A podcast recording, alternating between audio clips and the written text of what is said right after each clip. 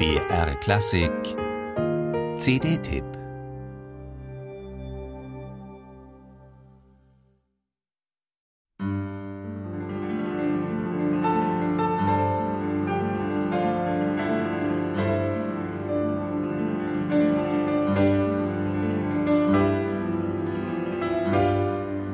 Im Legendenton.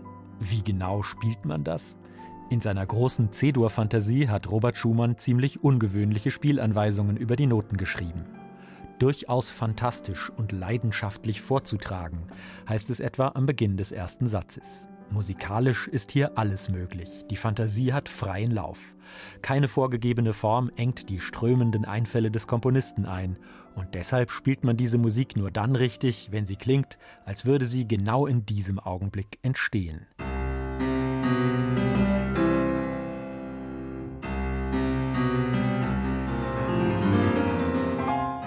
Schumann, eigentlich ein Meister der kleinen Form, zieht hier alle Register, schreibt weit ausgreifend, rauschhaft, virtuos, um sich dann wieder plötzlich in versonnenen Stimmungen zu verlieren.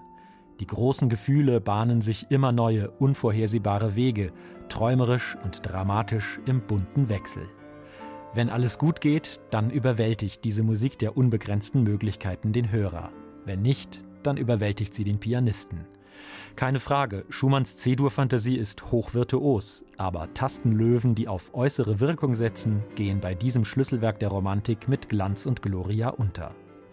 Und ja, diese Musik ist hoch emotional, aber wer seine Gefühle nicht klar artikulieren kann, erstickt an den vielen Noten.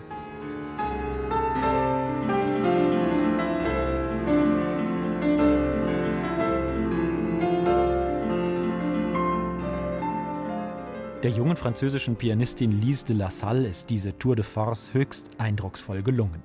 Sie spielt eben nicht nur impulsiv und spontan oder, wie Schumann schrieb, fantastisch und leidenschaftlich, sondern auch mit wunderbarer Klarheit. Der von Schumann geforderte Legendenton hat nichts Raunendes, nie verselbstständigt sich die Virtuosität.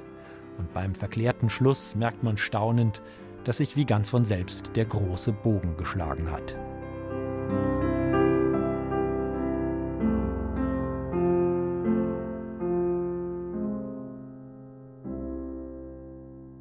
Sensibilität und Kraft verbindet Lise de la Salle auch in den Abeck-Variationen. Mit seinem Opus 1 hat sich Schumann noch nicht ganz so weit vorgewagt wie mit seiner C-Dur-Fantasie. Doch bei aller glitzernden Brillanz bleibt Lise de la Salle doch immer dem poetischen Gehalt auf der Spur.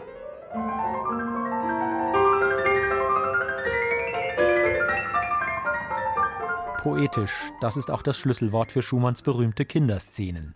Der Dichter spricht, so heißt das wundersame letzte Stück der Reihe.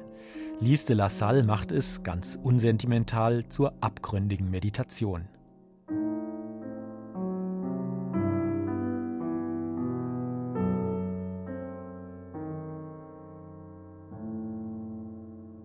Dieses extrem langsame Tempo ist sicher nicht die allein selig machende Lösung, und vielleicht hätte Lise de la Salle auch ein, zwei andere Nummern der Kinderszenen etwas schlichter anlegen können.